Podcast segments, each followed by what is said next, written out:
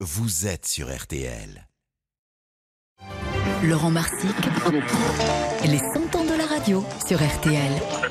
Les pavés qui volent, les slogans hurlés dans les rues du quartier latin, les journalistes sur le terrain. Nous partons ce matin en mai 68, où comment la radio est alors obligée de s'adapter, contrainte et forcée. Et sur RTL, eh bien, nous ne manquons pas d'idées. Les dirigeants de l'époque vont alors inventer le message service à destination des auditeurs sur le modèle de Radio Londres durant la guerre, plongé dans les archives, signé Laurent Marsic. L'année 1968 va évidemment être marquée par ce que l'on a appelé les événements, les révoltes ouvrières et étudiantes.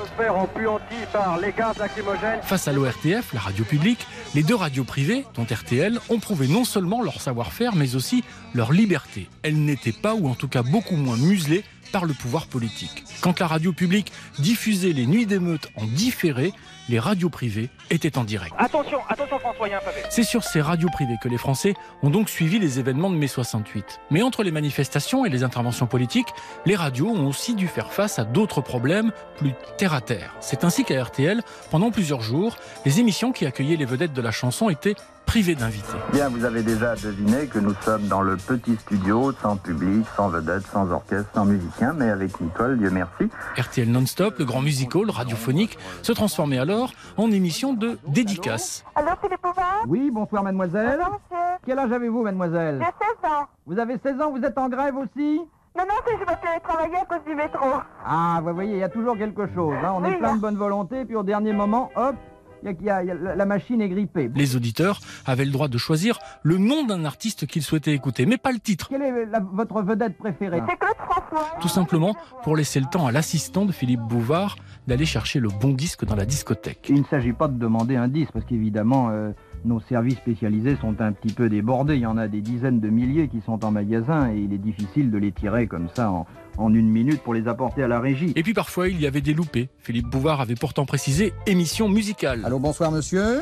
Bonsoir Monsieur Bouvard. Qu'est-ce que vous voudriez avoir, monsieur Rose? Je voudrais écouter un discours du général de Gaulle. Ah oui, on va Un étage plus bas, la rédaction d'RTL avait été transformée en véritable camp de fortune, certains journalistes préférant dormir sur place pour ne rien louper des événements. L'animateur Jean-Bernard Hébé le racontait aux auditeurs un soir de mai 68. Si vous pouviez voir ce qui se passe dans les couloirs et surtout dans la salle de rédaction, tout le monde est là, tout le monde est à son poste auprès des téléphones, il y a des sandwichs partout, des bouteilles de bière, enfin on campe.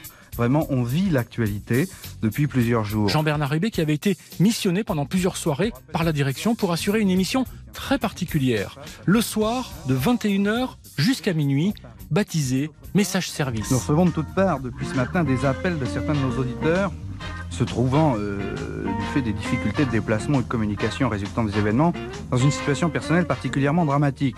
Soit qu'ils ne puissent joindre d'urgence quelqu'un de leur famille, soit encore qu'ils se trouvent devant un problème angoissant à résoudre. Alors à tout cela, eh bien nous pensons, RTL pense qu'il faut leur rendre service. Nos messages services vous permettront toutes les 10 minutes environ d'apprendre une nouvelle urgence vous concernant. Mademoiselle Hélène euh, Vodnitki est priée de téléphoner d'urgence à sa mère, tête bout 50 76. Ce sont ainsi des centaines de messages qui arrivaient pendant cette période à RTL, les auditeurs étant pour certains privés de téléphone ou en tout cas ne pouvaient pas se déplacer. Pour Monsieur Vignon en Bretagne, si les transports ne fonctionnent pas samedi, René viendra te chercher. Monsieur Delepine demande à sa femme, qui attend un enfant, de ne pas s'inquiéter. Il fait le piquet de grève cette nuit. Ce mois de mai 68 a certes été le mois de la colère, mais aussi celui de la débrouille, et les radios ont tout fait pour aider les auditeurs. Mai 68 à la radio, un nouvel épisode signé Laurent Marsic.